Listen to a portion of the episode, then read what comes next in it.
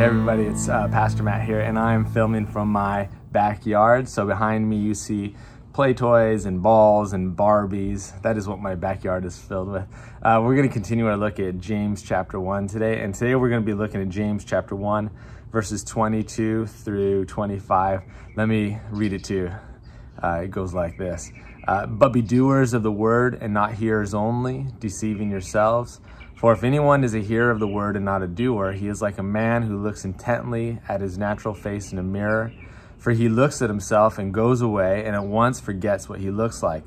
But the one who looks into the perfect law, the law of liberty, and perseveres, being no hearer, but who forgets, but a doer who acts, he will be blessed in his doing. Uh, so those are a couple verses in the book of James, and this is uh, you've maybe heard these verses before, but talks about this difference between being a hearer and a doer. And isn't there a big difference in someone who simply hears something and someone who does something? Um, I don't know about you, but there have been times where my wife has said, "Matt, will you put uh, the trash in the trash bin? Will you take the trash out?" And I have heard her say that while I'm watching uh, football, while I'm watching basketball. I've heard her give some very clear instruction that would be helpful for our family. I've heard it, but I didn't do it. And what did she have to do? She had to say it again and again and again. And uh, after 16 years of marriage, I am learning to hear her the first time and do it right away because there's a good chance that if I don't apply and do what she has invited me to do, um, and it's not a big contribution to my family, but it is something I can do.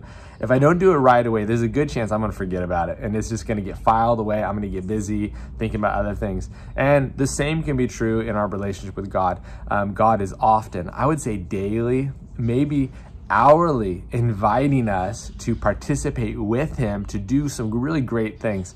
But we are busy, we are overwhelmed. We hear Him, uh, we hear His whisper in some ways, but then it is super important that we do it. And there's a big difference between people that hear and people that do.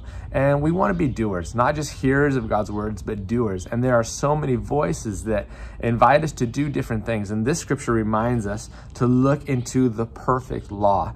We need to be students of God's word. And I know this can be really, really hard. And maybe, maybe you're so busy, it's just like, where do I even start? Um, but I would say if you have a hard time doing what God says because you'd say, I don't understand what God is saying, then He has His word outlined right in front of us. Um, there are things within God's word that He would speak to you today that you could practice today. And so, if you are just saying, Gosh, I would love to be obedient, I would love to do something that God has called me to do, um, I would say the first step would be get into His Word and to look at His Word and to understand what His Word says, because in there are some invitations that you and I get to practice today to walk in the purposes and the callings that God has for us.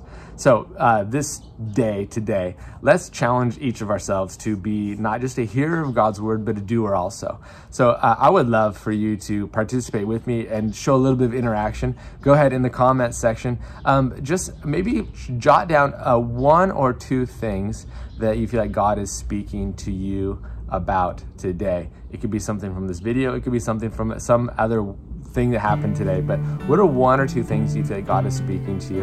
And I want to challenge you to put a little bit of action behind what you have heard. All right?